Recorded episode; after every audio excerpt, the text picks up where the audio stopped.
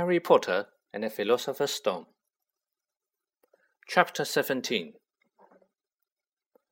Madame Pomfrey, the matron, was a nice woman, but very strict. Just five minutes, Harry pleaded. Absolutely not. You let Professor Dumbledore in. Well, of course, that was the headmaster, quite different. You need rest. I'm resting. Look, laying down and everything. Oh, go on, Madame Pomfrey. Oh, very well, she said, but five minutes only. And she let Ron and Hermione in. Harry!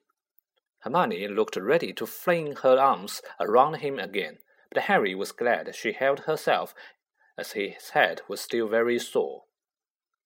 Oh, Harry, we were sure you were going to. Dumbledore was so worried. The whole school's talking about it, said Ron. What really happened? It was one of those rare occasions when the true story is even more strange and exciting than the wild rumors. Harry told them everything Quirrell, the mirror, the stone, and Voldemort.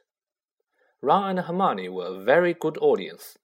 They gasped in all the right places, and when Harry told them what was under Quirrell's turban, Hermione screamed out loud. So, the stone's gone, said Ron finally. Flamel's just going to die? That's what I said, but Dumbledore thinks that. What was it? To the well organized mind, death is but the next great adventure. I would said he was off his rocker, said Ron, looking quite impressed at how mad his hero was. So, what happened to you two? said Harry. Well, I got back all right, said Hermione. I brought Ron around. That took a while, and we were dashing up to the Owlery to contact Dumbledore when we met him in the entrance hall. He already knew. He just said Harry's gone after him, hasn't he? And hurtled off to the third floor. Do you think he meant you to do it? said Ron. Sending you father's cloak and everything. Well, Hermione exploded. If he did, I mean to say, that's terrible. You could have been killed. No, it isn't, said Harry thoughtfully. He's a funny man, Dumbledore. I think he sort of wanted to give me a chance. I think he knows more or less everything that goes on here, you know. I reckon he had a pretty good idea we we're going to try, and instead of stopping us, he just taught us enough to help. I don't think it was an accident he let me find out how the mirror worked. It almost like he thought I had the right to face Voldemort if I could. Here, Dumbledore's barking, all right, said Ron proudly. Listen, if you've got pre- to be up for the end of year feast tomorrow, the points are all in and Slytherin won, of course. You missed the last Quidditch match. We were steamrolled by Ravenclaw without you, but the food'll be good. At that moment, Madame Pomfrey bustled over. You've had nearly fifteen minutes. Now out, she said firmly. After a good night's sleep, Harry felt nearly back to normal. I want to go to the feast, he told Madame Pomfrey as she straightened his many sweat boxes. I can, can't I? Professor Dumbledore says you are to be allowed to go, she said sniffily, as though, in her opinion, Professor Dumbledore didn't realize how risky fists could be. And you have another visitor. Oh, good, said Harry. Who is it? Hagrid sidled through the door as he spoke. As usual, when he was indoors, Hagrid looked too big to be allowed. He sat down next to Harry took one look at him and burst into tears. It's, it's all my ready fault, he sobbed, his face in his hands. I told the evil git how to, how to get past Fluffy. I told him. It was the only thing he didn't know, and I told him. You could have died of a dragon egg. I'll never drink again. I shall be chuckled out and made to live as a muggle. Hagrid, said Harry, shocked to see Hagrid shaking with grief and remorse, great tears leaking down into his head. Hagrid, He would have found out somehow. This is Voldemort we are talking about. He would have found out even if you hadn't told him. You could have died, sobbed Hagrid. And don't say the name. Voldemort, Harry bellowed, and Hagrid was so shocked. He stopped crying. I met him and calling him by his name. Please cheer up, Hagrid. We've saved the stone. It's gone. He can't use it. Have a chocolate frog. I've got loads. Hagrid wiped his nose on the back of his hand and said, That reminds me. I've got your present. It's not a stout sandwich, is it? said Harry anxiously, and at last Hagrid gave a weak chuckle. Ah, Dumbledore gave me the day off yesterday to fix it. Of course, he should sack me instead. Anyway, got you this. It seemed to be a handsome leather covered book. Harry opened it curiously. It was full of wizard photographs. Smiling and waving at him from every page were his mother and father. Send out of to all your parents' old school friends asking for photos. Knew you didn't have any. Do you like it? Harry couldn't speak, but Hagrid understood. Harry made his way down to the end of year feast alone that night. He had been held up by Madame Pomfrey's fussing about, insisting on giving him one last check-up, so the great hall was already full. It were decked out in the Slytherin colors of green and silver to celebrate Slytherin's winning the House Cup for the seventh year in a row. A huge banner showing the Slytherin serpent covered the wall behind the tide table. When Harry walked in, there was a sudden hush, and then everybody started talking loudly at once. He slipped into a seat between Ron and Hermione at the Gryffindor table and tried to ignore the fact that people were standing up to look at him. Fortunately, Dumbledore arrived moments later. The babble died away. Another year gone, Dumbledore said cheerfully. And I must trouble you with old man's whizzing waffle between we sink our teeth into our delicious feast. What a year it has been! Hopefully, your heads are all a little fuller than they were. You have the whole summer ahead to get them nice and empty before next year starts. Now, as I understand it, the house cup here needs awarding, and the points stand thus. In fourth place, Gryffindor with 312 points. In third, Hufflepuff with 352. Ravenclaw have 426, and Slytherin 472. A storm of cheering and stamping broke out from the Slytherin table.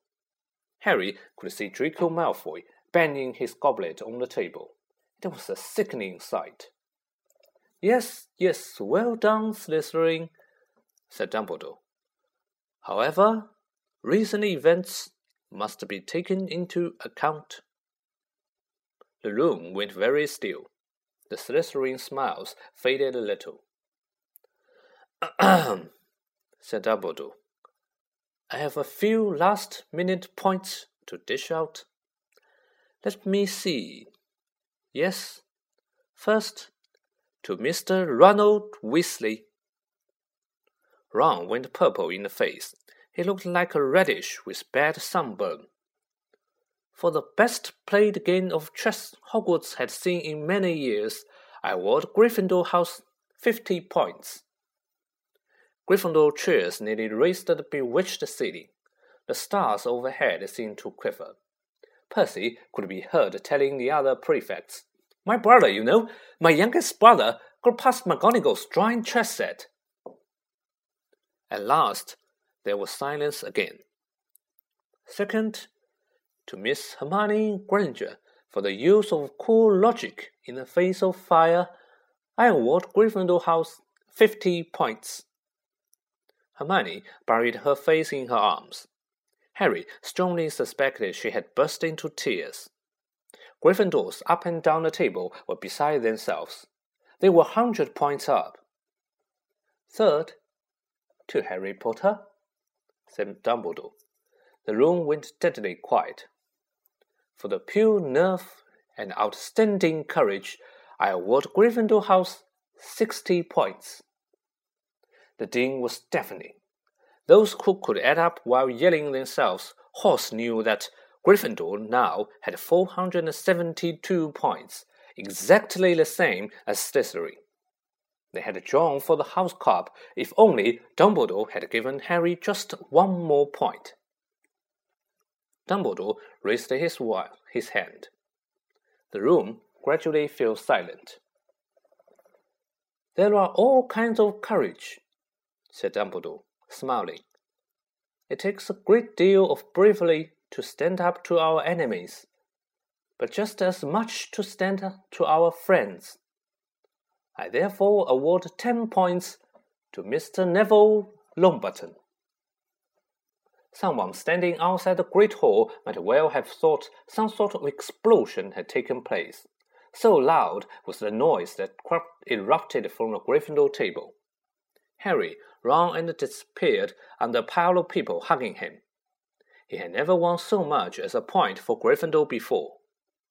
Harry, still chary, nudged Ron in the ribs and pointed at Malfoy, who couldn't have looked more stunned and horrified if he had just had the body bind curse put on him. Which means. Dumbledore called over the storm of applause, for even Ravenclaw and Hufflepuff were celebrating the downfall of Slytherin. We need a little change of decoration. He clapped his hands. In an instant, the green hangings became scarlet and the silver became gold. The huge Slytherin serpent vanished, and the towering Gryffindor lion took its place. Snape was shaking. Professor McGonagall's hand was a horrible false smile. He caught Harry's eye, and Harry knew at once that Snape's feelings towards him hadn't changed one jot. This didn't worry Harry. It seemed as though life would be back to normal next year, or as normal as it ever was at Hogwarts. It was the best evening of Harry's life, better than winning at Quidditch or Christmas or knocking out mountain trolls. He would never ever forget tonight. Harry had almost forgotten that the exam results were still to come, but come they did. To the great surprise, both he and Ron passed with good marks. Hermione, of course, came top of the year. Even Neville scraped through, his good herbology mark making up for his abysmal potions one. They had hoped that Goyle, who was almost as stupid as he was mean, might be thrown out, but he had passed too. It was a shame, but as Ron said, you couldn't have everything in life. And suddenly, their wardrobes were empty, their trunks were packed. Neville's toad was found lurking in a corner of the toilets, Notes were handed out to all students, warning them not to use magic over the holidays. I always hope they'll forget to give us these, said Fred Weasley sadly. Hagrid was there to take them down to the fleet of boats that sailed across the lake. They were boarding the Hogwarts Express, talking and laughing as the countryside became greener and tidier, eating Bertie Bott's every flavor beans as they sped past the Muggle towns pulling off their wizard robes and putting on jackets and coats, pulling into platform nine and three quarters at King's Cross Station. It took quite a while for them all to get off the platform. A wizened old guard was up by the ticket barrier, letting them go through the gate in twos and threes so they didn't attract attention of all by all bursting out of a solid wall at once and alarming the muggles. You must come and stay this summer, said Ron. Both of you. I'll send you an owl. Thanks, said Harry. I need something to look forward to. People jostled them as they moved forwards towards the gateway back to the Muggle world. Some of them called, Bye, Harry. See you, Potter. Still famous? said Ron, grinning at him. Not where I'm going, I promise you, said Harry. He, Ron, and Hermione passed through the gateway together.